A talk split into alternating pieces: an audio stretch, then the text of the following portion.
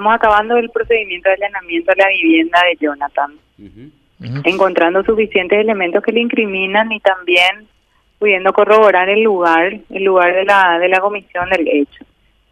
Encontramos dentro de la vivienda, específicamente dentro de la habitación, las prendas de vestir que se visual que él llevaba al momento en que las imágenes del circuito cerrado las la captaron, ¿verdad? después de salir del patio baldío, el lugar del hecho, pues abandonarle al perrito como así también encontramos en el fondo de la vivienda atado a una rama de un árbol la misma piola o resto de la piola junto con un nudo, que es la base por lo general, hablando mal y pronto como de manera que me, me comprendan, esos nudos que se utilizan normalmente para ponerse por, las, por el cuello, eh, eh, en la piola con las mismas características de la soga que fue con la que fue atada la perrita, con la que fue maniatada tanto de patitas como también el hocico coincide plenamente. Quiere decir de que el, la, la maniató, la, la, sometió prácticamente a vejámenes en el, en el patio de la, de la casa,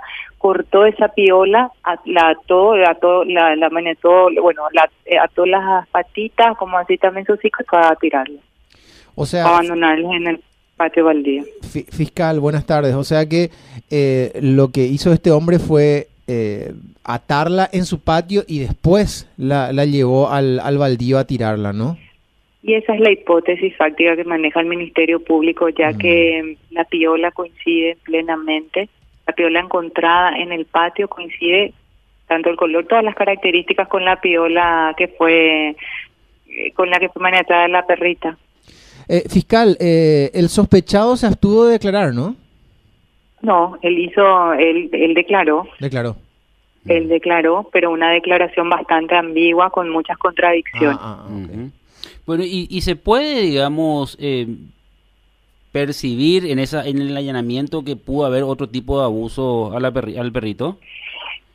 Y ciertamente también hemos incautado unos almohadones con restos de pelo que coinciden con el mismo con el mismo color del pelaje de la perrita conocida con el nombre de Shelby, Shelby, y también esa ese almohadón contiene contiene manchas que estaríamos determinando a través de una pericia técnica si se trata de sangre o de algún otro tipo de fluido.